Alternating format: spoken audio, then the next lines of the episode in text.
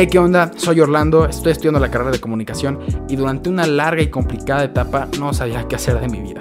Siempre he creído que los 17, 18 años es una edad muy temprana e inmadura como para elegir una decisión tan importante como el qué quiero hacer con mi vida. Es por eso que te doy la bienvenida a este podcast en el cual platicamos un poco sobre las carreras que están estudiando algunos jóvenes y con personas que ya están ejerciendo aquello que estudiaron o a lo que quisieron dedicarse. Con la intención de ayudar o motivar a tomar una decisión a los jóvenes que todavía no saben a qué se quieren dedicar y moldear su vida para como ellos quieran vivirla. Así que lánzate por unas papas y ponte cómodo porque comenzamos. Hey, querido gente, ¿cómo están? Sean bienvenidos a un nuevo capítulo. Eh, estoy muy feliz, estoy muy emocionado porque este capítulo se va co cocinando como unos varios meses, ¿no? Sí, desde agosto, según sí, yo. desde que empecé como a pensar en el, en el podcast y así. Una de las primeras personas en las que pensé fue en el buen An. Es ¿Cómo están? ¿Cómo están? Mi primo, mi familia y mi amigo y mi hermano también. Es mi todo. Y pues nada, preséntate, Nan, ¿cómo estás, güey? Bueno, eh, hablando a cámara, me siento de esos interrogatorios. Yo soy Nan, foto de perfil, foto del otro perfil. Eh, tengo 23 años y estudié Ciencias de la Comunicación. Muy bien, comunicación, una de las caras más buleadas que hay. Muy. Yo también, yo también estoy en comunicación, así que este es un capítulo que me emociona bastante, güey. Porque pues me puedo proyectar aquí yo también, tal vez, ¿no? Pero pues nada, vámonos de plano, entonces, estudiaste Ciencias de la Comunicación, ¿no?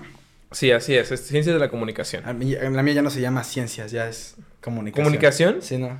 Qué chistoso. Ha cambiado mucho. Bueno, depende mucho en las universidades. Sí. Porque eh, yo soy de la Ciudad de México, así que allá en la ULA es eh, comunicación y relaciones públicas. Ah, eh, sí. En otra, donde Azul estaba estudiando, Azul es mi hermana, estaba eh, comunicación audiovisual. Comunicación y no sé qué cosa, comunicación y tal, o sea, como que tiene muchas muchas ramas y diferentes Sí. nombres dependiendo de la Sí, tiene universidad. buenos nombres. Aquí en la UAC también es comunicación y periodismo, según yo. Ándale, sí, Sí, tiene no. muchísimos nombres. Y en mi escuela solo es comunicación. Así, Sí, exacto. al chilazo. Pues bueno, vámonos de plano entonces. ¿Por qué estudiaste comunicación? Pues desde chiquito, desde que tengo uso de razón, siempre he hablado mucho. Era de los que me levantaban todo el tiempo, "Ah, Irán o Sánchez o Irán Sánchez, vas para afuera, o me cambiaron de lugar, o me incluso me apartaban de mis compañeros porque yo era siempre el que los distraía, el que estaba hable y hable y hable.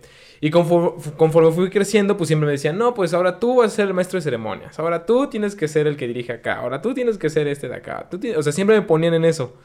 Entonces, pues ya por ahí de la secundaria, prepa, yo decía, ok, o sea, puede, puede que vaya, vaya por ahí. Y llego a la prepa y en un momento dije, no, yo creo que no voy para comunicación, yo soy más de publicidad, de marketing, porque Ok. hubo un rato en la secundaria, en la prepa, que yo era muy bueno para las ventas y para hacer promociones y todo eso, de dulces, Sí, o sea, dulces, ¿no? Sí, tenía, mi- tenía mi tendita de dulces, me iba muy bien, la verdad que sí, era cool. Para tener que 14, 15 años, pues sacaba unos... ¿Cuántos eran? Eran como mil pesos a la semana. ¿Mil euros a la semana Sí, más o menos. Ajá. No o sea, la semana eh, de lunes a lunes, casi casi. O de lunes a martes. Porque sábado y domingos no vendía dulces, nadie iba a la escuela. Sí. Entonces, eh, me acuerdo, vendía los dulces en dos días, eh, resulté al, al segundo día y así. Así me la llevaba. Entonces. Sí, yo llegué a comunicación pues porque yo quería estudiar publicidad y cuando fui a inscribir a, a- a la universidad me dijeron, mira, o sea, yo, yo estudié, me dijo el cuate que, que me convenció a inscribirme, o sea, yo estudié comunicación, o sea, comunicación es una mesa y publicidad son los cuadernos, es el vaso, es la jarra, son los micrófonos, o sea, así se va, va a ser siempre, la base es comunicación y a partir de ahí puedes hacer lo que Mm. quieras. Dije, órale va. Y pues ya, por eso, por eso decidí estudiar comunicación. Y por ejemplo, ¿por qué si te basaste como en ventas y en tu desarrollo? ¿Por qué no te fuiste a negocios? Porque pensaste o no? nunca lo pensé, me daba mucha flojera. O sea, eh, muchos dicen, muchos piensan que los comunicólogos estudiamos comunicación porque qué hueva las matemáticas. En parte sí, pero, pero pues no, a mí, a mí me encantaban las matemáticas. Ya eso de el trinomio cuadrado perfecto, Sí. la- es, eso ya decía, no manches, qué Sí, de qué huevas, yo también, sí, no manches. Pero toda la parte de las multiplicaciones, lo básico, pues me encanta. Sí, Sí. es- sí- sí- sí hay que pensarle en la Sí, sí hay comunicación. que sí. sumar. Exacto. no es así tan fácil como te la exacto, pintan, ¿no? exacto. ¿Y a qué edad te diste cuenta, güey? Ya lo dijiste que por prepa y así, pero como que no, no tuviste un momento en el que dijiste, güey, ahorita es como algo que te haya dicho, güey, esto lo quiero hacer. Sí, me pasó eh, terminando la prepa. Estaba a 3, 4 meses de terminar la prepa y yo aún no sabía, estaba entre comunicación, marketing y publicidad. que pues se parecen mucho, pero pues tienen enfoques distintos, Sí. depende de lo que tú quieras. Y yo estaba, ¿qué voy a hacer? ¿Qué voy a hacer? ¿Qué voy a hacer? Me pasó a los 16, 17 que dijo, ok, va para acá. O sea, va- ya sabía que era por acá, pero no sé qué carrera. Pero me decidí 100% a un mes de terminar la, la prepa. Tenía 17 años. No manches, eso pasa un buen, güey. Todas las personas siempre se deciden de último momento y está bien gacho. Sí, y también ayuda mucho el- los exámenes de aptitudes. Esos te ayudan ¿Te muchísimo. ayudó a ti tu examen de orientación vocacional? Me ayudó muchísimo, ándale. Orientación Ajá. vocacional me ayudó muchísimo. Porque yo decía, ay, ¿qué tal si es por acá? ¿Qué tal si es por acá? Y al momento de, de, de hacer el examen, me sacan los resultados. Sí, yo sí estaba encaminado hacia esta parte de la comunicación o publicidad. O sea, toda la parte de, de los comunicólogos, yo, yo salí de ese lado. Dije, ah, bueno, o sea, creo que, o sea, sí voy bien, sí estoy bien. Y fue un volado, fue un, pues a ver, ¿qué tal? Y pues ya decidí comunicación. Fue en parte un volado y en parte una A decisión. mí casi no me ayudó mi examen. Siempre lo he dicho que a mí pon- yo estaba entre Derecho y Comunicación. Ujú. Y siempre me parecía de que pone tú 51% comunicación y 49% derecho. No, Y manches, así, no. no, mames, qué mamá de Sí, a mí, a, mí, a mí me salió comunicación y otra que no me acuerdo cuál es. La borré. física. También Sí. me salió educación física. a ¿En serio? Sí, en tercer lugar y yo así de no jalo. no me dan ganas de ser profe de educación física. ¿Tuviste alguna, alguna inspiración, güey? Sí, eh, mi, creo que mi papá, mis papás, ambos son comunicólogos, ven- vengo de una familia de comunicólogos, somos cuatro personas. Eh, mi papá, mi mamá, mi hermana y yo, los cuatro somos comunicólogos. Así que como que por ahí dije, va, va por ahí, va, va por ahí. O sea, sí, mi, mi ¿Pero qué te inspiró a tu papá? O sea, fue como... ¿Me gusta lo que hace o qué? Pues es que fue muy chistoso porque cuando ellos me dijeron que estudiaron eso y les pregunté en qué consiste la comunicación y me dijeron, es algo muy amplio. Se puedes hacer desde guiones para radio, guiones para tele, eh, puedes eh, hacer, ser camarógrafo, o sea, cosas pues como que muy básicas, pero ya conforme te vas metiendo ya vas viendo que hay más cosas.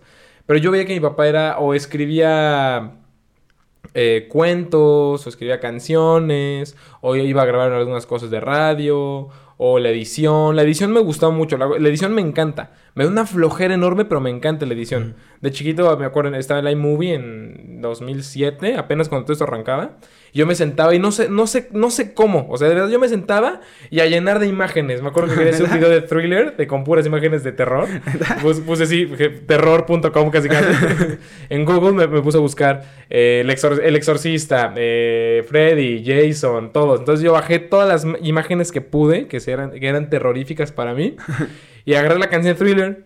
Y así, como se me ocurrió, dije, pues, ¿cómo funciona esto? Entonces arrastré todo al iMovie y madre, todo pa, pa, pa, Dije, ok, las fui arrastrando, puse la canción y nada más era empatar el tiempo. Y ya, así, así yo aprendí a editar. Y de ahí, pues ya yo, yo autodidacta desde chiquito empecé a buscar, ok, esto hace así, esto hace así. Y ya así fue la gran mayoría hasta que ya entré a la carrera y ya me enseñaron a cómo editar. Ok. ¿Y cuáles crees tú que son las como aptitudes o cualidades necesarias que se necesita para todo este rollo? Mm, depende mucho.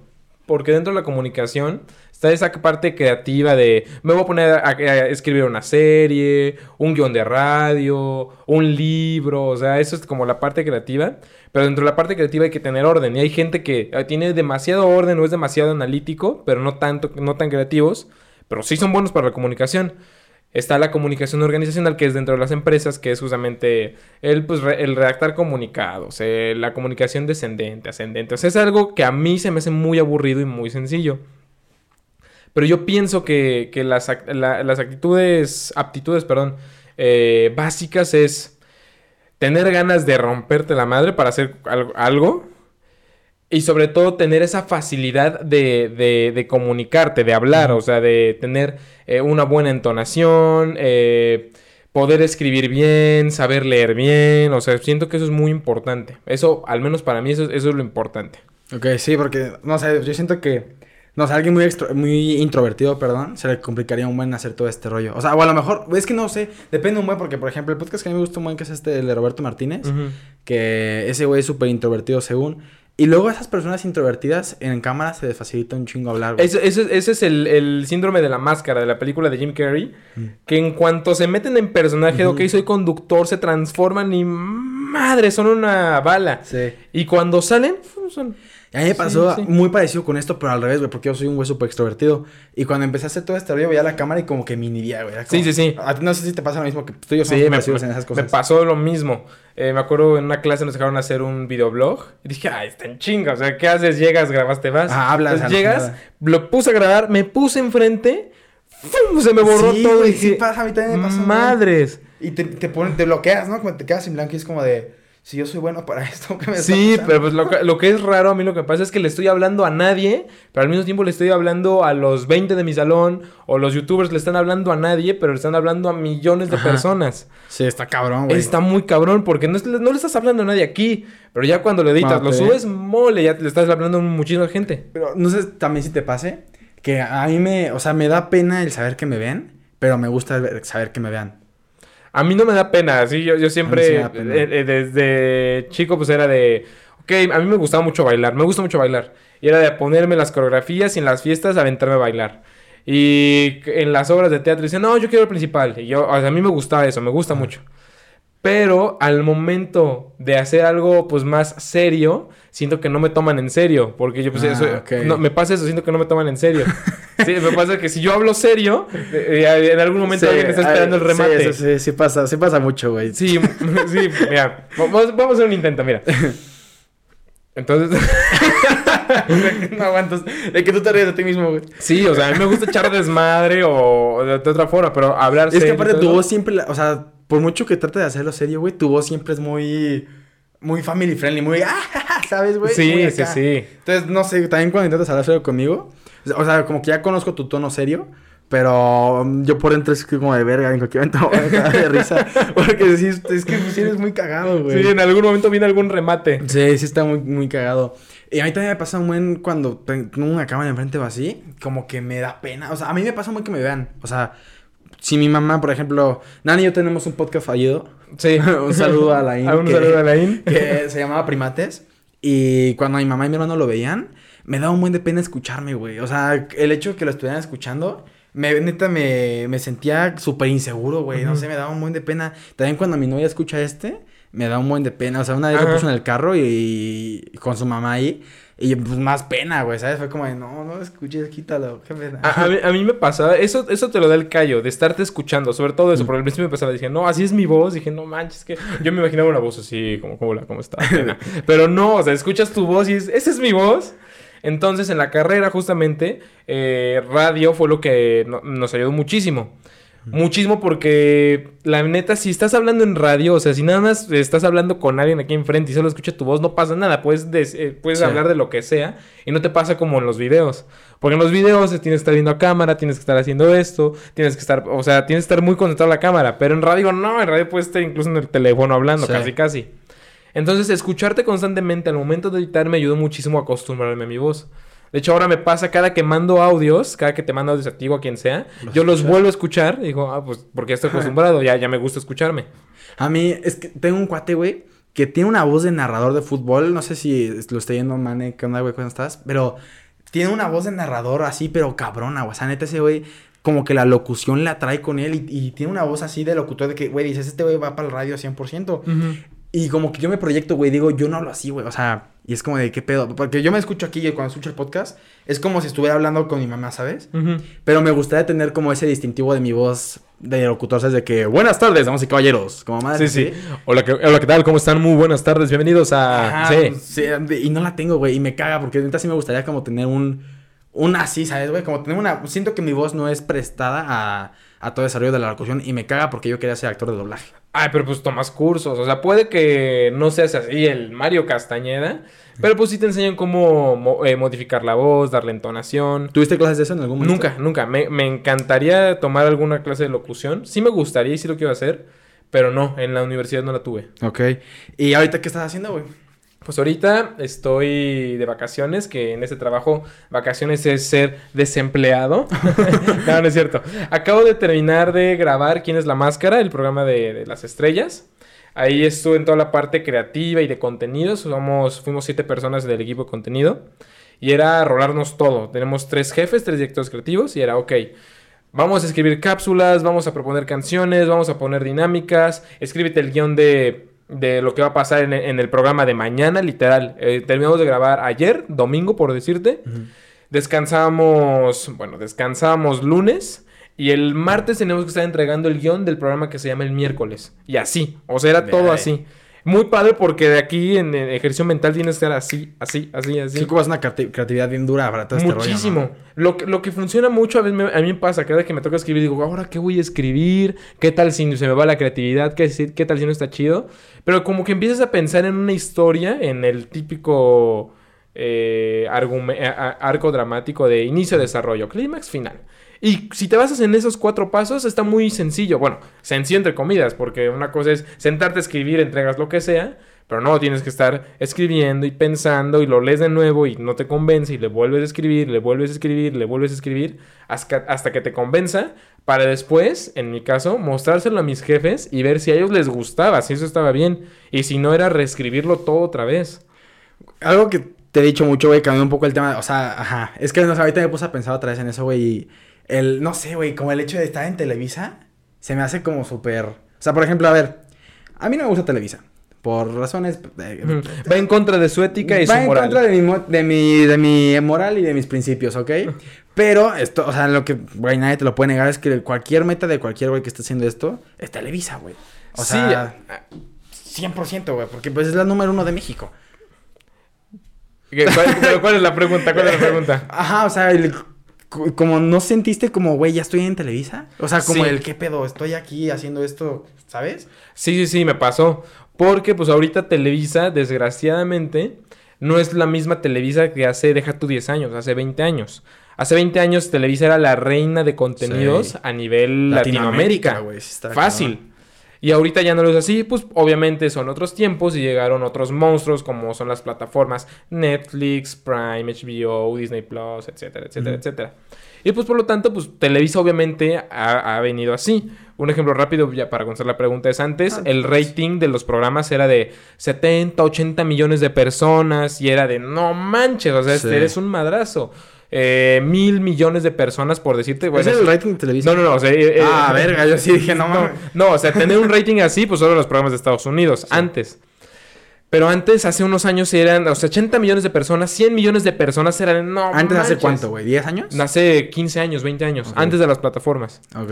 Vienen las plataformas, se revoluciona todo el mundo los contenidos y ahorita tener un rating de 10 millones, o sea, no los 80, no 60, no 50, no 20, tener un rating de 10 millones de personas es porque ya estás muy cabrón, es porque tu programa le está yendo súper bien, pero eso es ahorita.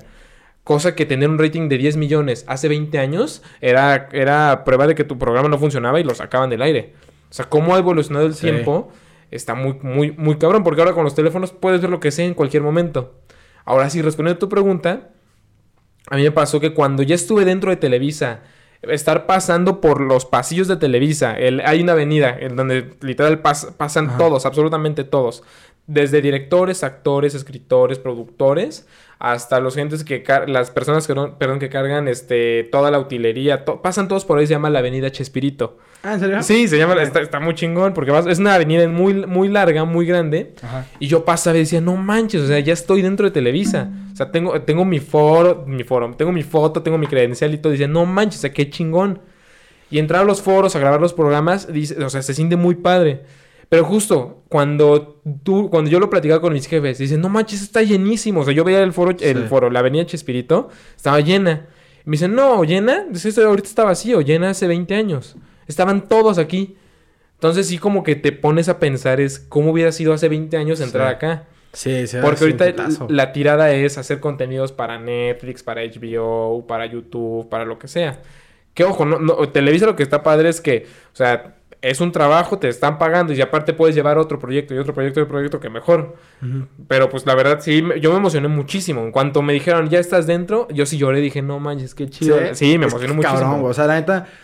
A ver, es que a mí no me gusta Televisa porque siento que es de las principales, de los principales factores que se, han jo- que se han jodido a nuestro país, güey. Sí, sí, sí, Y, totalmente. ajá, Y, yo soy, pues yo amo mucho a mi país, güey. Me caga la gente que se joda a mi país, ¿no? Entonces, pues me caga Televisa. Pero, o sea, no sé, me, me pongo en tus zapatos y al chile sí me dan ganas, güey. O sea, neta, me pongo a pensar y digo, güey, yo quisiera estar ahí. O sea, a mí me mama. A mí me gustaría mucho ser locutor, güey. Por ejemplo, ahorita Adrián Oliva que está en todo este rollo de. De la máscara. De la máscara y así, ¿no? O como Marco Antonio Regil, todo ese rollo. Ah, ¿Conductor? ¿Conductor dices o Ajá. locutor? Conductor. Va, ¿Dije va, va. locutor? Ajá. Ah, mi error. No, era conductor. Conductor. A mí me mamaría ser conductor, güey. O sea, como el tener acá el micrófono de ahora vamos con esto, güey. Y así interactuar con todos, güey. De que público acá y acá y acá, güey. Eso a mí me mamaría, güey. Y me pongo a pensar dónde puedo hacerlo. Y solo es Televisa, güey. En y, el SEA. Y a ver, voy a tocar un tema. Y eso me caga mucho de, lo, del, de que sea todo tan monopolizado, güey, como Televisa, güey. Pues está entre Televisa y Azteca. No sé cómo se llama la, la escuela de Azteca. Pero sí, si quieres, y muchos youtubers, eh, Juan Bert, Cristina, su esposa, o sea, todos ellos son parte de la generación del SEA de Televisa. Y de ahí ya, pues, intentaron ser actores, les funcionó a algunos, a otros no les funcionó, y ya fue cuando migraron para ser youtubers. Pero sí, eh, desgraciadamente es así. Si es Azteca o Televisa, tienes la oportunidad. Deja tú que vas a triunfar, tienes la oportunidad. Sí. O sea, y no sé, yo te, o sea, yo te dije hace como dos semanas que estábamos hablando de esto justamente, que yo no podría trabajar en Televisa, pero me a pensar y digo, ¿qué verga voy a hacer entonces, güey? ¿Sabes? o sea, ¿de qué trabajo? Lo que pasa, de- esto también, desgraciadamente, en este país, como todo, o sea, tiene que ser así, necesitas experiencia, o sea, Sí, sí, justo, güey. Oye, eso es una pregunta que te iba a hacer eh, ahorita de cómo, o sea, ¿cómo sales a conseguir chamba después de este rollo, güey, desde la universidad? O sea, la comunicación es de las, de las carreras más... peleadas. Sí, más peleadas, güey, porque mucha gente lo estudia, güey. Eh, ¿Cómo consigues chamba, güey? ¿Cómo llegaste a Televisa, güey? Mira, a mí me pasó, eh, quiero, a veces quiero pensar que fue un golpe de suerte, porque si no hubiera pasado lo que ahorita lo voy a contar, si no hubiera pasado lo que pasó, no sé qué sería de mí ahorita, no sé qué me estaría dedicando, no sé cómo ganaría dinero. Porque eh, estuve el primer año de la carrera, todo bien, todo cool, me gusta, me encanta, ahí vamos. Y en eso llega mi papá y me dice, oye, eh, vamos a hacer una serie para, para Claro Video, para, para, para el ingeniero, para Carlos Slim. Dije, ok, ¿tienes, ¿tienes alguna idea? Y le dije, no, pero ¿con quién es? Este, mi papá desde hace muchos años es muy amigo de los Masca Brothers, de Freddy Germán. Es con ellos, yo te- él me dijo, yo tengo la idea de que sea de esta forma. Dije, ok. Y nos sentamos, o sea, fue un martes en la noche, nos llegué, llegué de la escuela, nos sentamos a escribir la sinopsis de una serie, la inventamos. Ok, ¿cuándo la presentamos? Mañana. O sea, yo tenía 18 años, yo tenía 18 años y al día siguiente mi papá dijo, vente, vámonos con, vámonos a presentar la serie. Y entonces entro a la oficina, llego a, a a Grupo Cars en Ciudad de México y entro a la oficina de Carlos Slim Domit, del, del hijo. Ajá. Y dice, ok, lo saludo. Dije, no mames, estoy con el hombre o con, el hijo, Sí, con el heredero del poder. con el, heredero del el más cabrón de, la, de, Latinoamérica, el tercero o el cuarto más cabrón del mundo. Y yo tenía 18 años, yo apenas pues estaba terminando mi primer año de la universidad. Y en eso dice, sí, eh, háblale a Andrés y Arturo. Dije, ah, sí, antes Arturo. Bajan Andrés Vázquez, eh, ejecutivo de Grupo Carso, y Arturo Elias Ayub. Ah, ¿neta? Dije, no, No mames. mames. Dije, ¿qué está pasando?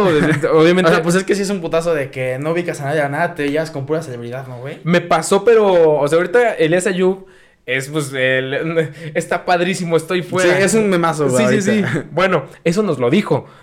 ¿Qué les dijo? Que dije, no, yo no jalo la Ah, o serie. sea, ¿sí? te dijo eso, güey? Sí, o sea, Qué dijo- afortunado eres, güey. Sí, yo- le presentamos la serie es con los Masca Brothers, estaban Freddy Germán. Yo estaba ahí, o sea, ¿qué dices? Tenía 18 años, estaba ahí. ¿Sabes qué daría yo porque me mandara a la verga este artículo? Entonces dijo, muchas gracias. Sí. Sí, ¿De qué trata la serie? Ya le explicamos de qué va la serie. Ok, buenísimo. Él dijo, ok, nos reunimos otra, otra vez. Se va. Y Carlos dice, ok, está perfecto. ¿Cuánto cuesta? Y nosotros, tanto. Ok, comenzamos con el papeleo. Fue así, ¿Neta? así. Y yo pues te- tenía 18 años, no tenía ni idea de cómo escribir y hacer series. Obviamente yo no iba a escribir para, para la serie. Yo empecé coordinando, o sea, eso de coordinando contenidos era mándenme los guiones y yo los reenvío. Ese- así yo empecé, así Pero empecé. ya salgo, estás en el medio, ¿sabes, güey? Es Exacto. Entonces, fue ahí en esa serie, se llama Hijos de su Madre, la estrenamos en el 2018, pero lo comenzamos a hacer en 2017, donde conocí a quienes ahorita son, aparte de son mis amigos, son mis jefes y quienes me jalaron para la máscara, para Televisa. Son dos escritores, se llaman Alfredo Ballesteros y Fercho Noya. Yo los conozco.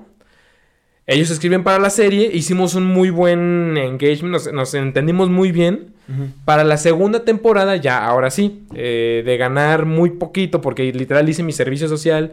Y creo que en- gané en ocho meses, creo que cinco mil pesos. Aproximadamente Ajá. me jalan ahora sí, ahora sí, para ya ser coordinador en serio y, no, no, escritor, pero sí ya proponer ideas y empezar a meterle en mi cuchara para la segunda temporada de la serie. Y es ahí donde a mí se me ocurrieron varias cosas, se las mandé a ellos y dijeron, oye, está buenísimo. Y entre todos nos pusimos a hacer la estructura de la serie, o sea, ya algo más importante. Total, se estrena la serie, me vuelve, nos vuelven a llamar, pero ahora de Televisa, para una serie se llama Ratos Macabrones. Y en esa ya tengo otro puesto y me dicen, ok, en ese sí me tocó, ya me tocó. Y en todos fuiste ascendiendo, güey. Sí, en todos fui ascendiendo. Pero pasa que esta de Ratos Macabrones fue una. Vaya, sí fue hecha por Televisa, pero no fue hecha por Televisa. O sea, Televisa puso el dinero, pero no lo hicimos en Televisa. Lo hicimos por, en otro lado, lo hicimos en otros foros. Le fue muy bien. Pero hubo broncas, no los entendimos con, los, con algunos ejecutivos de Televisa, de, manera administrativa no nos entendimos. Y adiós, o sea, así como entré, así salí. Y me la pasé todo este año, bueno, hasta junio, me la pasé desde enero del 2021 a junio del 2021, así de qué voy a hacer, qué voy a hacer, qué voy a hacer. Y es ahí donde me, me llaman Fercho y Alfredo de Televisa y me dice, oye, el año pasado nosotros te queríamos para la máscara, no se pudo, pero este año sí queremos que vengas. Entonces me jalaron para la máscara y este ya fue mi primer proyecto, porque los tres anteriores eran por mi papá. Pero este, fue, mi primer proyecto ya solo, o sea, mi papá no, tuvo nada que ver. Y eh, me acuerdo que, cuando entré ya a trabajar sí me emocioné muchísimo porque fue un año algo complicado. Estoy haciendo otras cosas, escribí para otros programas, estuve en Sale del Sol en Imagen, pero en cuanto entré a Televisa, ya para para un programa que venía a ser ¿Quién es la máscara del 2020? El programa más visto en el país, en el año. Yo entré a la tercera temporada así y dije, no manches, para mi currículum es este algo... Sí, está durísimo. Durísimo. Entonces, yo dije, ok, o sea, no, no, me importa cuánto me vayan a pagar. Yo voy por el currículum, yo voy porque quiero que me vean, quiero que me conozcan, porque es mi primer proyecto fuera de los que he hecho con mi papá. O sea, yo voy por esto. Afortunadamente le está yendo muy bien. Ayer fue, eh, no sé cuándo esto se vaya a subir, pero el domingo, el domingo 31 de... Esto se va a subir el jueves. Exacto, ok. Digo viernes, perdón. Viernes. El domingo 31 de octubre fue el cuarto programa, ya viene el quinto programa y le está yendo muy bien, la verdad, o sea, esa, esa es la historia de cómo comencé y de cómo entré a Televisa. O sea, fue... Está, qué chingón, güey. Sí, no, la verdad que sí. Y, o sea, no sé, siento que tuviste mucha suerte. O sea, por ejemplo, a lo que me refiero con esto es, tuviste esta, este paro de tu papá y así, pero por ejemplo yo, güey, pone tú que tengo la fortuna de conocerte todo este rollo, ¿no? Pero pone tú que yo estoy así en ceros, güey. No conozco a nadie del medio, estoy ahí. ¿Cómo consigo chamba, güey? O sea, ¿es buscarla, meter currículum? ¿Cómo funciona ese pedo? Ah, me dieron varios consejos. El primero es, si vas a hacer tu servicio social, hazlo en una empresa que tenga que ver en el medio. Porque no es lo mismo liberar tu servicio social en... En una empresa... No, digo una empresa X. Sí, no, o sea, no sé, por ejemplo, limpiando basura o trabajando con migrantes, no sé. Exacto, no es lo mismo, por ejemplo, eh, en, mi novia Lu trabaja en, L'Oreal. Y no es lo mismo en este caso que yo me dedico a lo que me dedico, hacer mi servicio social en L'Oreal, que en L'Oreal pues no tiene nada que ver a lo que, a lo que yo le tiré. O sea, es una gran empresa, una empresa transnacional, pero pues no es nada de, de telecomunicaciones. Entonces no es lo mismo hacer tu servicio ahí, que ok, puede que no hagas tu servicio en Televisa, pero pues sí haz tu servicio en imagen o en alguna empresa que sí tenga que ver con tu con, con tu con, lo que tú quieres y a partir de ahí es hacerte de contactos. En este, en esta en este medio, en esta carrera es así, porque hay como dijiste, hay tantas personas que estudian esto. Y yo cuando entré a Televisa, yo dije, ay, me voy a conocer, voy a conocer a un chingo de personas, no manches. Me empecé a reencontrar a gente que ya había, con la que ya había trabajado. ¿Neta? en ese momento me di cuenta, dije, a ver, o sea, este, este medio tiene tan poco trabajo porque es muy peleado, porque siempre están los mismos. Este medio es así de chiquito. O sea, yo, yo pensé que este medio iba a ser enorme porque todos estudian esto y un chingo de personas que se dedican a esto están en este medio. No, por eso no hay tanta oportunidad laboral. Porque el medio es muy peleado en la gente que ya lo tiene. o, sea, o sea, y a veces me puedo con Televisa porque también el medio es pelado en Televisa, güey. O sea, la neta, nadie aspira con ir a Azteca ni a Imagen ni así. O sea, que es un gran parote, güey, y no sabes lo que yo daría por estar en Imagen o en Azteca, ¿sabes? Pero como que el top es Televisa. Sí, pero lo, que pasa es que ahorita pues muchos se rolan, ok, tengo un trabajo, estoy en imagen y de imagen ya trabajé en Televisa y mm, ahora me toca en Azteca. O sea, ahora es, ahora es así. Antes, sobre todo los, los actores, las exclusividades no, no nos ah, permitían.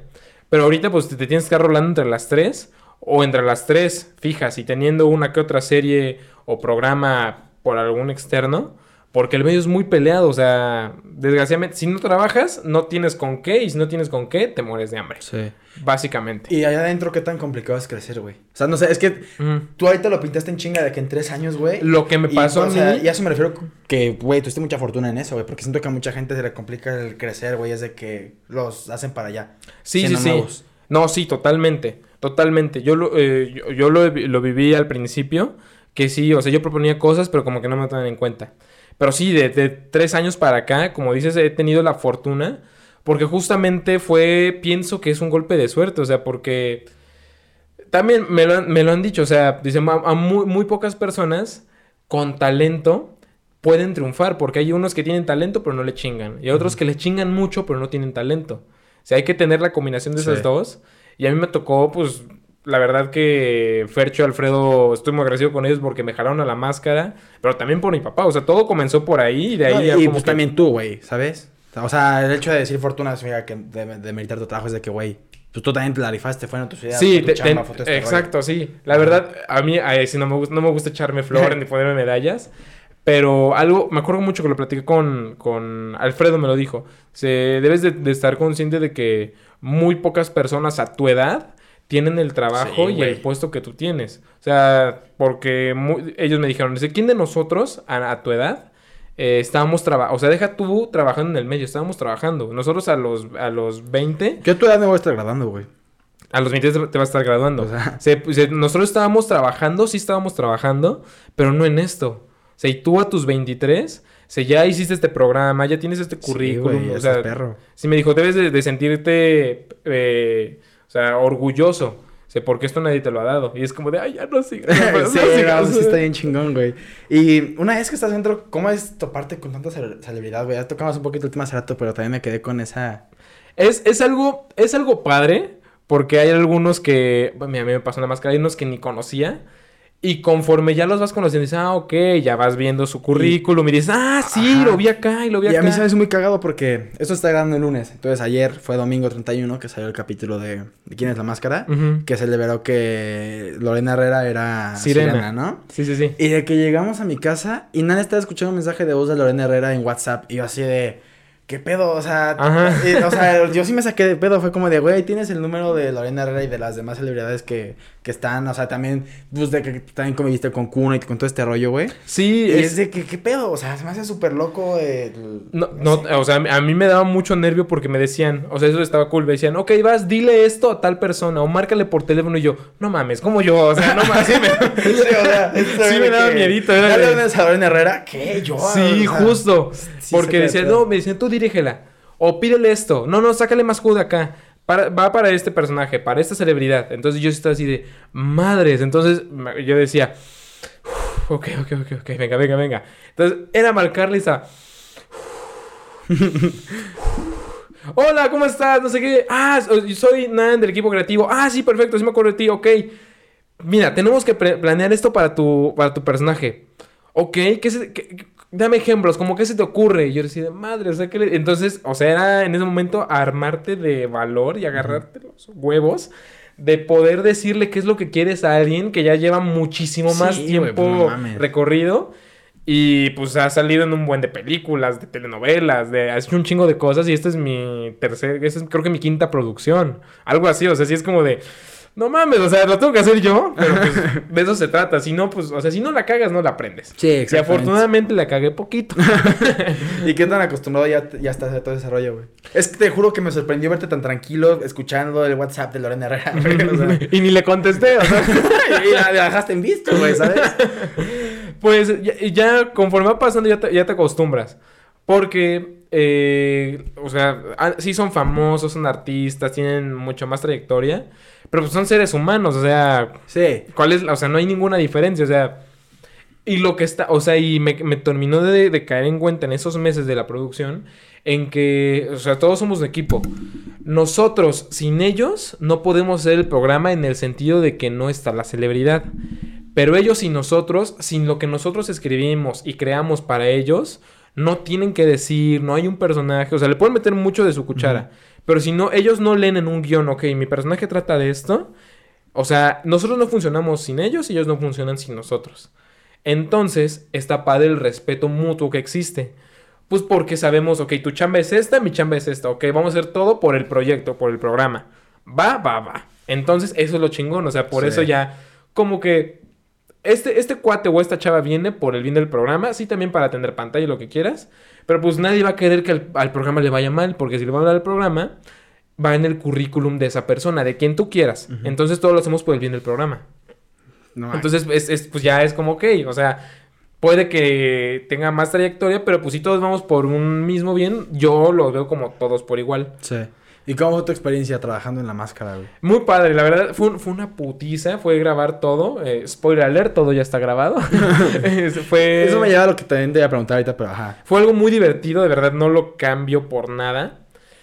Porque aparte de conocer a gente increíble, trabajar con las celebridades con las que trabajé, eh, hacer los guiones que, que, que hice, escribir lo que hice, proponer lo que, lo que propuse, hacer todo eso, fue algo muy padre porque ya cuando lo ves en pantalla, por eso es mi obsesión de ver los programas, es como que, a ver, esto que se me ocurrió, y no solo hablando de mí, hablando de todos, esto que se me ocurrió, esto que construí, esto que trabajé, esto que canté, esto que bailé, esto que edité, o sea, que íbamos a sentarnos a ver qué tal quedó. Y lo disfrutas mucho porque una, es algo que tú hiciste y dos, ya no hay ninguna preocupación, pues porque es algo que ya está hecho.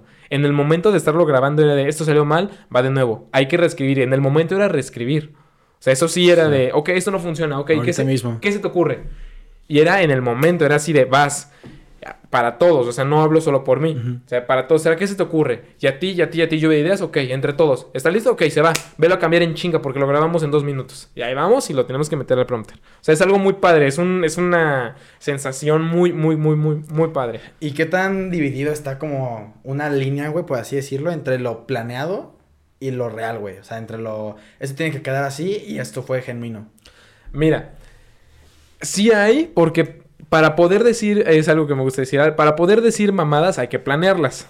Y dentro de ese plan que tú tienes, ok, si yo ya sé que tú vas a tomar agua en este vaso, el camino es nada más llegas, te lo sirves, te lo tomas. Pero tú decides cómo hacerlo. O sea, tú decides si te lo sirves, si te lo tomas de un madrazo, si te lo tomas de poquito. O sea, tú decides qué hacer, pero respetando que el camino del, del agua a tu boca es, es Tiene un camino. así. Tiene que ser así. Y tú decides cómo hacerlo. Obviamente, pues ya, quitando la metáfora, está el programa, entonces hay que cumplir con cierto horario, hay que cumplir con... No nos podemos pasar de ese tiempo. Entonces, sobre ese tiempo, los, las celebridades, eh, los conductores, todos pueden improvisar, sí se puede, es válido. Si no, no sería re- un reality. Sí. Pero hay cosas que a nosotros se nos ocurrían, estábamos en, en un cuarto, les- le decimos el Fox Room, porque el productor se llama Miguel Ángel Fox, y era el Fox Room y ahí nos sentamos. Era, punto, una pantalla, vamos a poner, es una pantalla grande, como de 50 pulgadas, y abajo eran 24 pantallitas, porque eran 24 cámaras, y en eso estábamos viendo todo. Dos monitores, uno donde eh, se dirigía a los personajes y uno de mis directores creativos, Fercho, tenía un micrófono conectado con todos y le decía, tienes que decir esto, ahora haz esto, y en ese momento se los decíamos y ellos por un chicharo tenían que estar haciéndolo. Ok. Eso es cosas que salían en el momento o para respetar el guion. Y hay veces en los que algo se le ocurría, pues obvio, se les tenía que ocurrir algo para poder improvisar y dar lo Ujú. que quieran. En el momento salían. Hay, hay muchas cosas que no estaban planeadas. Por ejemplo, que Yuri haya bajado a bailar con Apache, salió en el momento. Ok. Le- eh, Apache le dijo, ven, te baja a bailar conmigo. Y nosotros, vas. Y ya tenía que bajar. O sea, hay cosas que sí son. Pero, pero la verdad, la, la línea es muy delgada siempre y cuando respetando que sabemos para dónde va el programa. Porque si alguien se llega a salir tantito, en esto ya se fue a la chingada, vamos a grabarlo de otra vez. Y le decimos, no te puedes salir de esto. ¿Por qué? Porque esto va de, a- de punto A a punto B.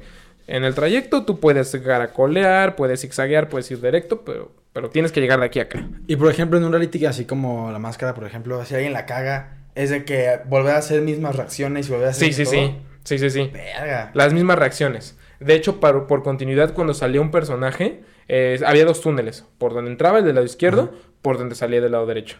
Entonces, salía el personaje y obviamente, pues, lo despides, te volteas, regresas y retomas lo que tiene que venir el prompter. Pero hay veces en las que Adrián se Mm. equivocaba. Entonces, estaba hablando, ok, sale, bye. Retomo desde la reacción, sí. Él tenía que voltearse, hacer como que se despedía y regresaba a volver a Mm, decirlo. Por continuidad. Y justo para el público era aplausos, Se equivocó alguien. Aplausos, va de nuevo. O sea, todo para que era retomar las reacciones. Y lo mismo para las reacciones de sorpresa. Si algo fallaba, por ejemplo, nos pasó que con Perezoso, él estaba bailando, estaba con... estábamos ya grabando programas. Ya estábamos en, en programa en vivo. Entonces él estaba bailando y cantando y hizo un movimiento y la máscara hizo esto. Se le vio la mitad de la cara. No manches. Y en ese momento todos, ¡madres! ¿Y se vio quién era? No, no se vio. Ah, ok. Entonces este cuate se agarró la cara para seguir cantando y se le empezó a caer para enfrente. Entonces lo Oh. que hizo fue, se dio la vuelta y se salió. Y eso ya era, era rodaje en vivo. Entonces, la reacción de los musicales y de estar bailando se tuvo que volver a grabar. Porque se salió, le volvieron a acomodar la máscara y volvió a entrar a grabarlo todo desde cero. Entonces las reacciones del público y de los investigadores al reaccionar a la canción tenía que volver a pasar. ¿Y qué tan costoso esto? O sea, esos pequeños errores. ¿Equivalen a dinero o la no? Pues la verdad, sí y no. ¿Por qué? Porque el foro se renta durante un mes y medio, por decirte. Y la escenografía se renta durante un mes y medio. Mm. Entonces, tú tienes, nosotros teníamos para grabar un día. En ese día, tú grababas y justamente se contemplaba todo el día, pues por estos errores, por las, tomas de protección y por todo eso. Si hubiera sido grabarlo como si fuera real, te hubiéramos terminado el, el programa en una semana porque lo graba- grabamos los 10 los 10 programas en chinga. Sea, así de do- dos horas al día, dos horas al día, dos horas al día. Pero justo como estaban contemplados estos errores, estas protecciones, como hay que estar cubiertos en cuestión de dinero, se rentaba todo el día. O sea, no, no, no costaba dinero porque ya estaba contemplado. Sí, ok. ¿Y qué tanto te ayudó la universidad, güey, para todo ese rollo? Mm, al me ayudó mucho porque me dio la estructura y las bases de cómo hacer un guion. Pero al momento de hacer un guion, en este caso, hablando de los guiones, nadie te dice cómo tiene que estar escrito, nadie, o sea, nadie de aquí, na- nadie te enseña nada de lo que traes acá en la creatividad. O sea, te enseñan cómo es la estructura, te enseñan qué es una escena, cuándo termina una escena, qué es una acción, dónde va un personaje, qué es una acotación, qué es una transición, te enseñan eso. ¿Y no te enseñan cómo explotar tu creatividad? No te enseñan eso. Y aparte, no te enseñan cuál es. Hay muchos formatos para escribir guiones. El de ley eh, es un. El formato está hecho en un programa que se llama Final Draft. Eh, a mí no no me enseñaron a utilizar Final Draft en la escuela. En la escuela era ponte en Word y tú le tienes que dar espacios. Ah, ¿en Word? Sí, en la- así en la escuela. No, a mí sí me han enseñado a usar, no ese, pero sí otros... Otros programas. Ajá, sí, sí, está chingón. A mí me decían, pues en Word. Entonces era en. Word. Y era. eh, hay, hay muchos que no saben poner el centrado, que idiotas. O sea, hay muchos que estaban así, ta, dando el espacio para ponerlo en medio. Lo, para todo, o sea, era una chinga. En cambio, en Final Draft, el- que es el que yo uso, tú escribes y nada más pones eh, escena. Sí, no, y todos se acomodan chinga, Y ¿no? todo se va acomodando en chinga sí, y es sí. muy sencillo. Eso, por ejemplo, eso no te enseñan. O sea, hay, hay muchas cosas que sí, la universidad no te enseña porque en, el, en la práctica, la, la teoría es muy sencilla, la, la- la teoría todos la podemos aprender, pero ya ponerlo en práctica y resolverlo en ese momento y de cómo hacer esto y una escaleta y esto y esto y esto nadie te lo enseña. O sea, te dicen que es una escaleta según tu profesor, pero cada, pro- cada programa, cada producción Tiene tiene, una escaleta distinta. Ok, no manches. Eso nadie te lo enseña. Sí. Entonces te tienes que adaptar a saber cómo es una escaleta y como que, ah, sí es una escaleta y tú la tienes que ir leyendo y de- viene con unos elementos. Que también los elementos varían, o sea, nadie te enseña eso. Sí. Todo el rush de una producción nadie te lo enseña. Cómo resolver problemas nadie te lo enseña. Pues ya un... Pues ya apenas voy a tercer semestre, así que pues todavía tengo mucho que, que y que aprender, ¿no? Así que... Sí, no, y la verdad sí puedes empezar a trabajar desde antes. Sí quiero. Aunque sea de jalacables. Pero justo, o sea, en algún momento, conociéndote, o sea, que también eh, eres espontáneo y cagado y todo eso, en algún momento, alguna broma, algún chiste, alguien te va a escuchar. Y ese alguien puede que sea un productor o un escritor Y que te funcione. y que te funcione y que, o sea, a veces por cualquier cosita que digas, si está en un, o sea, es- la gente se da cuenta, se dan cuenta cuando alguien tiene talento y ahí te jalan. O sea, la verdad, si puedes entrar, aunque sea jalacables, de lo que sea, pero el chiste es estar trabajando desde antes para que la gente te vea, te haces de contactos y ahora sí te tomas la libertad. Oye, quiero que veas esto que escribí, es una idea que tengo. Ah, está bien, se puede trabajar. Ah, está pésima, trabaja en otra. Y eso sí o sí, alguna de las dos te ayuda. Te ayuda en que o te dicen no funciona y le vuelves a pensar en qué fallé y le vuelves Sí. a pensar. O dicen, ok, le cambiaremos esto, pero funciona y ya te jalan a trabajar. O sea, es prueba y error, prueba y error. ¿Y qué tan dependiente crees que eso sea de la ciudad, güey? Mm, ¿Crees que dependa mucho de que... No sé, por ejemplo, yo vivo en Querétaro, para que no sepa, ¿no? Tú estás en la ciudad. Yo aquí en Querétaro, pues, no sé, yo de lo que me podría ver aquí, la neta no sé, tal vez estoy ju- juzgando mal, pero me veo haciendo el podcast, me veo en páginas de, ah, no sé, Reporte Querétaro, güey. Me veo en Grupo Fórmula o algo así, pero no sé, para llegar al Grupo Fórmula ocupas una historia de cabrón, ¿no? No sé, entonces, ¿qué tan, qué tan escasa ves la oportunidad afuera de la capital, güey? Sí está muy escasa, porque justamente en la capital hay, no sé cuántos haya, pero punto, en la capital hay 40 foros. ¿Dónde trabajar? ¿Dónde, dónde están grabando? O, o sí, vamos a poner, hay, hay 40 foros en toda la Ciudad de México, que obviamente son más. Y en esos 40 están utilizando los 40. En cambio, en, en provincia, pon tú que haya 5 foros. Y de esos 5 foros estén grabando en 2, por decirte. O incluso si se están grabando en los 5, en los 5 está chingón. Pero son 5 foros. En cambio, en la ciudad son 40. La diferencia es de 8. Sí, o sea, son 8 veces más. Y eso con, tomando en cuenta que se están utilizando los 5 foros, por decirte. O sea, sí influye mucho porque casi todos los... en- si quieres ser periodista, reportero, todos, casi todos los artistas están en la ciudad. Porque justo eh, Televisa San Ángel y Televisa Cha- Chapultepec están en la ciudad. TV Azteca está en la ciudad. Imagen está en la ciudad. Que tienen sí sus, digamos, de sus franquicias a nivel nacional. Sí, pero si estás ahí en el lugar donde están Ciro Gómez Leiva, donde Sí, pues, están... López- sí, López Dóriga, güey. López ajá. Dóriga, o sea, donde están los, los chingones, es eso lo que es lo único que tiene el plus. Pero pues mira, o sea, las oportunidades de trabajo, sobre todo ahora, pues son muy, muy distintas. Hay muchos que, ok, es mi reporte de Querétaro y tú te encargas de cubrir la política de Querétaro, por decirte. Pues tienes que estar en Querétaro. O Sí. tienes que estar viajando constantemente a Querétaro, Sí. por decirte. Ok. O sea, así es en la oportunidad laboral. Pero de manera de acá no, no, no creo que influya. No creo que influya nada. Lo que, lo que traes acá, lo traes acá. Sí, Eso sí, hay que buscarle. hay que buscarle y hay que chingarle y hay que trabajarle. Porque el talento no, no sirve de nada si no, hay, si no hay esfuerzo, si no hay trabajo. Ok. Y algo que se me acuerda mucho es, un creativo no puede ser un alguien de, de mente cerrada. O sea, tiene que ser alguien de mundo, Sí. tiene que viajar. O sea, ¿cómo vas a escribir sobre esto si no sabes qué es esto? O sea, ¿cómo vas a escribir sobre Francia si no sabes cómo es Francia? Sí, la has visto en fotos, pero pues has vivido en Francia, cómo es el ambiente, cómo es el, el, el platicar El contacto tú a tú, Exacto, ¿no? exacto. O sea, eso se me quedó muy grabado. Y este, ¿cómo ves la desigualdad en cuanto a la monetización en, el, medio, güey? O sea, no sé, por ejemplo, es que siento que lo que gana un güey ya más popular es estúpidamente diferente a lo que podrías ganar, no sé, tú que vas empezando o alguien que va empezando, ¿sabes? Sí, es, muchísima la diferencia. Eh, Deja tú en- entre alguien muy cabrón y alguien no tan cabrón. Puede que yo haya entrado, puedo- puede que tú y yo hayamos entrado al mismo tiempo. Pero si yo voy para contenido y tú vas para realizadores, desgraciadamente los realizadores los explotan Y muchísimo ganan una mierda, y ¿no? les pagan muy poco. Eso se me hace súper injusto. Es muy injusto. Ajá, es de que... Justo porque se ponen unas putizas. Ajá. O sea, todo lo que hay detrás, güey. No sé, lo he dicho muchas veces, yo me di cuenta con esta madre. Que es demasiado el trabajo que hay detrás en cuanto. Editar es una chinga, güey. Sí, es una chinga. Y no les pagan nada, güey. o Les sea, pagan muy poco. Comparado, no sé, con Adrián Uribe, por ejemplo, güey. Que pues, es el que da. Es que eso no me gusta, que el que da la cara es el que gana. Y los que están atrás casi no. Y eso no me. O sea, Pero eso, eso es aquí. Tú vas a Estados Unidos y a, a veces les pagan más. No te digo, o sea, en el caso de Robert Downey Jr., no, pues ese güey Ah, se pues cuesta no. aparte. Pero hay, hay personas que, que ganan ya sea lo mismo editores como talento. O hay, no se puede ser el editor de James Cameron. Dices, no, el que le lleva dirigiendo todas sus películas es un güey nominado al Oscar, que tiene este currículum, que tiene esto y esto y esto y esto y esto. Y es alguien que apenas va empezando, le van a pagar mucho más al editor, pues porque ya tiene currículum. Sí. Pero eso al menos es en Estados Unidos. Aquí en México puedes haber sido un güey que editó las telenovelas o las series mexicanas más chingonas. Pero si eres editor, no te van a pagar tanto. Es que es, sí. Eso es una, es una patada en Sí, el- los huevos. O sea, porque yo me acuerdo que tú me platicabas las chingas que te llevabas así. Y es de que, no sé, me imagino cuánto de ganar Juan Pazurita, que es un putazo de lana que está ahorita ahí, ¿no?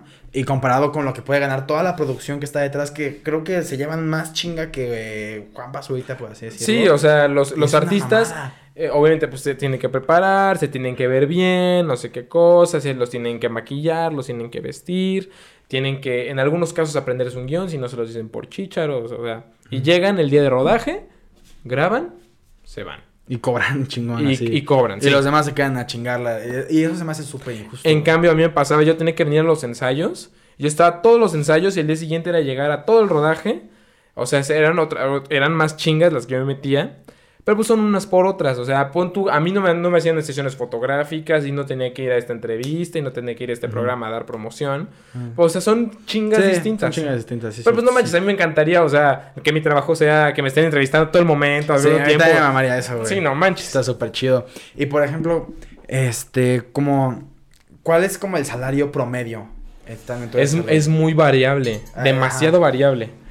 Porque si vas empezando, pues te van a pagar muy poco. Pero si es el mismo trabajo, o sea, es literal, si es el, el mismo puesto de diferentes personas, o sea, si es alguien que ya lleva un currículum más amplio, le pagan más. Lo mismo, si es alguien que va empezando, le pagan menos. Sí, digo, que a ver, eso tiene sentido, ¿no? Sí. Pero siento que en cuanto a este, todo este rollo de producciones audiovisuales está muy diverso, güey, ¿sabes? De que muy disparado el, el cambio, güey. Sí, depende mucho la producción y la productora. ¿Y qué, qué es lo que más te gusta de todo este rollo, güey? Me gusta, me gusta mucho escribir. El rodaje me gusta, o sea, el rodaje me gusta mucho ver cómo se está grabando. La edición me encanta, me da mucha flojera, pero me encanta la edición. O sea, el sentarte, ok, vamos a editarlo así. Darle unos cuadritos, eh, deja que este se mueva un poco más, o sea, porque es de, es de sentimiento, de feeling. O sea, ok, ¿qué, qué tomas tengo? No sé, tengo la, tengo la cerrada, que es para cuando alguien está llorando, por decirte algo, o sea, para mostrar sentimientos. O sea, tú tienes que ver a alguien llorando, aquí encerrado es el sentimiento. No te digo aquí, pero sí como a, a- aquí en close-up.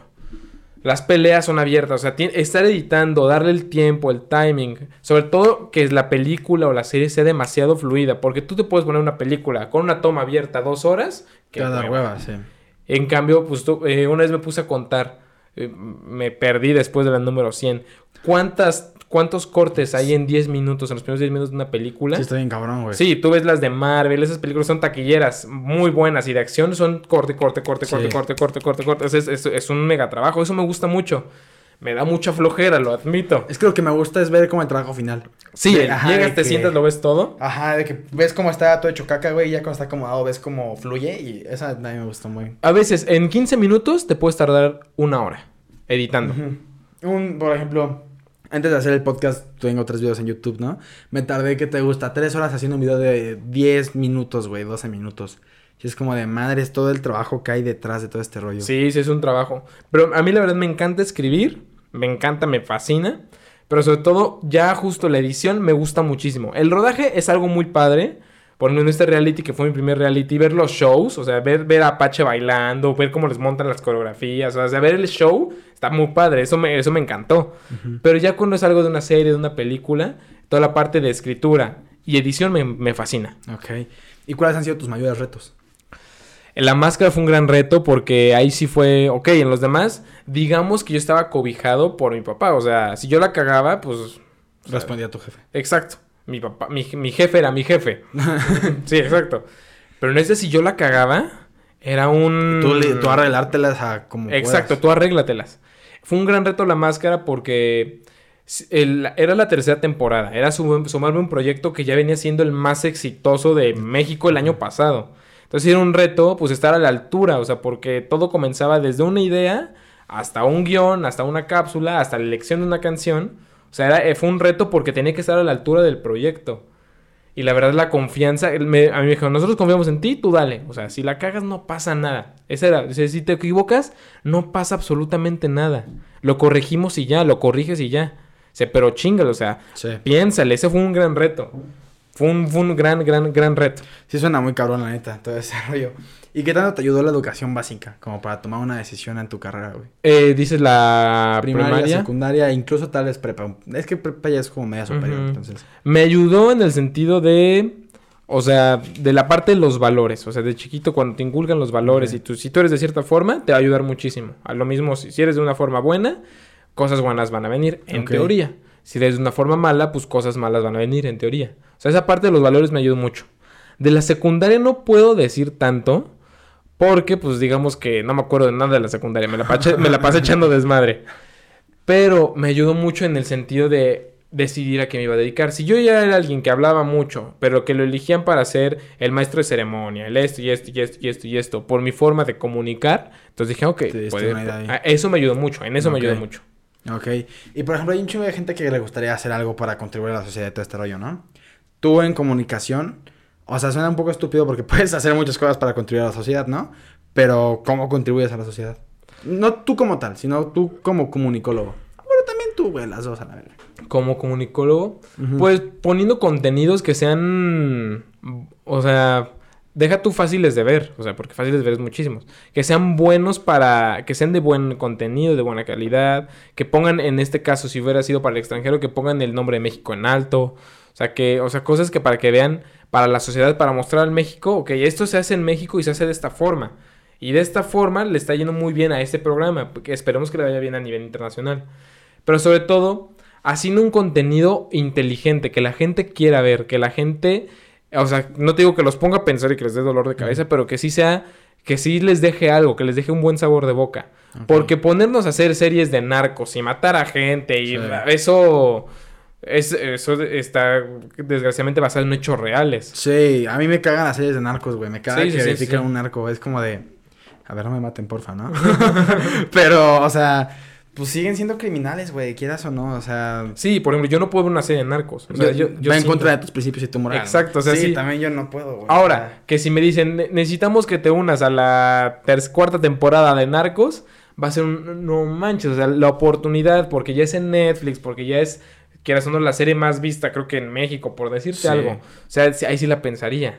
Sería como de, ay, pero o sea, esto no me gusta. O sea, ahí sí te digo que sí la pensaría. Sí, es que no sé, güey, no me gusta que pongan, o sea, le dan un ejemplo al niño para que, ¿sabes? Que Sí. Güey, yo hace poco, a- ah, ayer justo que salen niños a pedir dulces y así, vi a un niño como de 5 o 6 años, güey, disfrazado del juego del calamar, güey. ¿En serio? Sí, güey, yo dije, ¿qué pedo? O sea, ¿por qué un niño está viendo el juego del calamar, güey? O sea, A mí me pasó hace dos días, estaba con, estábamos en una plaza, mi novio y yo, y están jugando unos niños a un, dos, tres calabaza que ahorita están jugando el juego de calamar. mm, Y yo dije, no manches, esos niños no están jugando un 2, 3 calabaza. sí, están jugando. Ellos están, están jugando al juego del calamar. Ajá. Sí, exacto. Sí, Muévete, sí, luz verde. verde. Ellos están jugando a eso. Sí. ¿Y qué tan responsable te sientes tú como en todo ese rollo de, de hacer algo así, güey?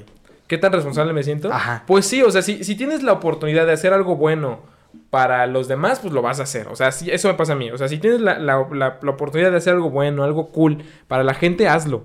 O sea, no, o sea, no, Sí, no hay bronca. Lo pedos. tienes que hacer, dale. Sí. Así que no, no me siento responsable porque yo sé que no les daría a la gente un contenido malo. O sea, yo no les pondría, por ejemplo, no sé si viste Midsommar.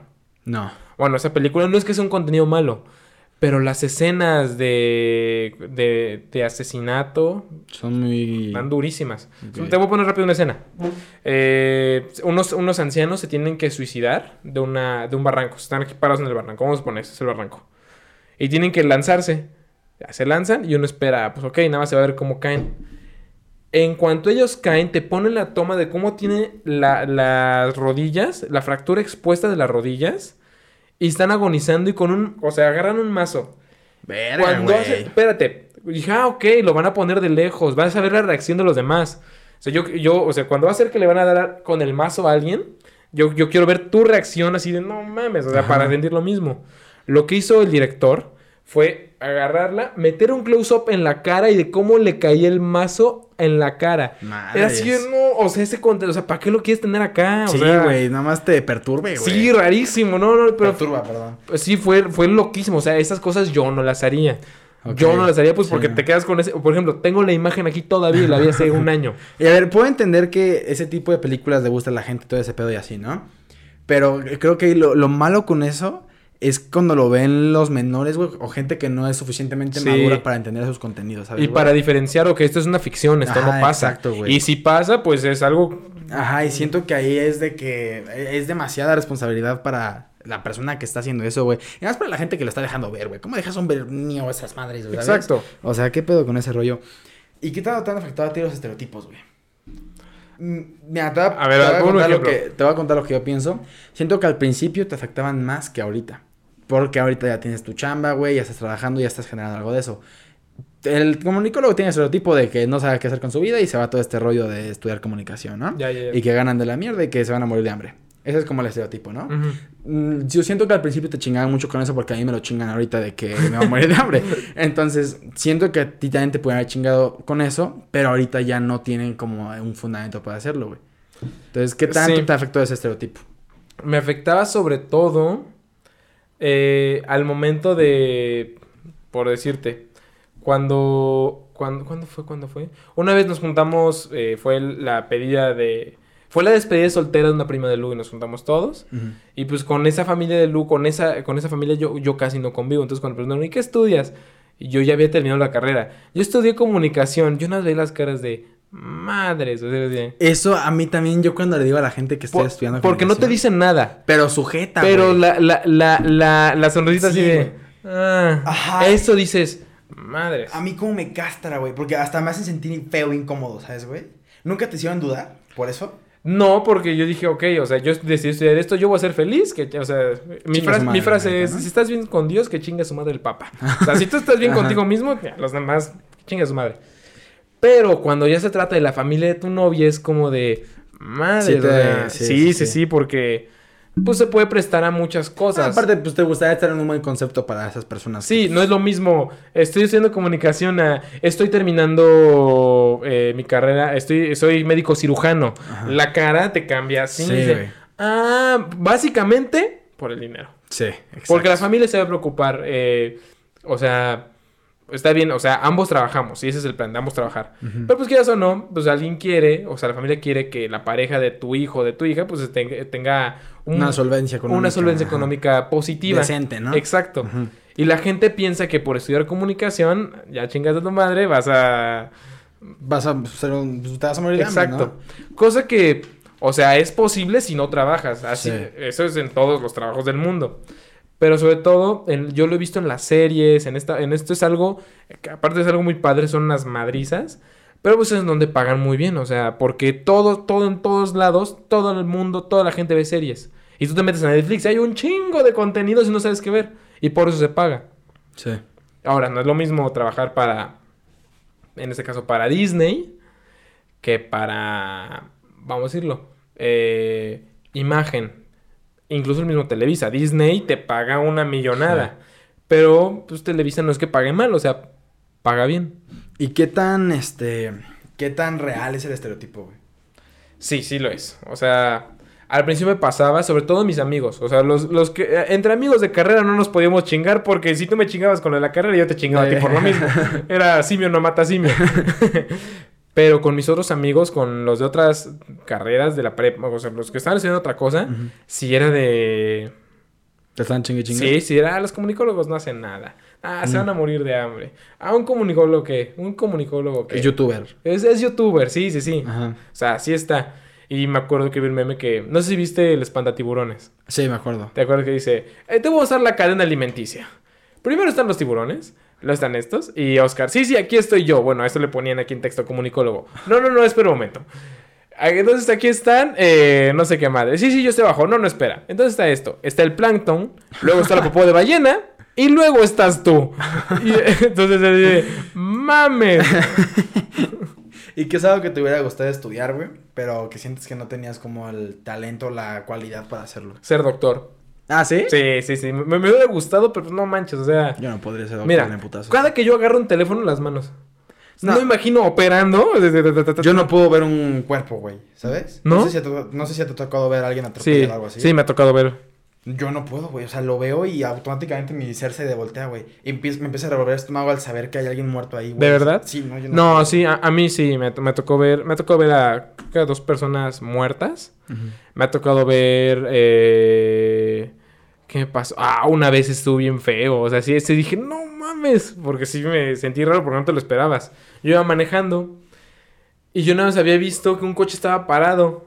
Entonces ya había, o sea, no sé por qué, en un momento en que se paró, yo volteé a ver y había una persona. de- ¿Ves en GTA? Mis ejemplos. En GTA, cuando le disparas a alguien, ¿cómo se queda en el claxon así? Ah, sí, güey. Así, Así, está, güey. así está una persona. Güey. Aparte eso está bien reciente, ¿sabes? De que Sí, de sí, pasar. sí. Y una vez a, a, quién? a Dani, a, a la hermana de Lu, le estamos regresando para mi casa.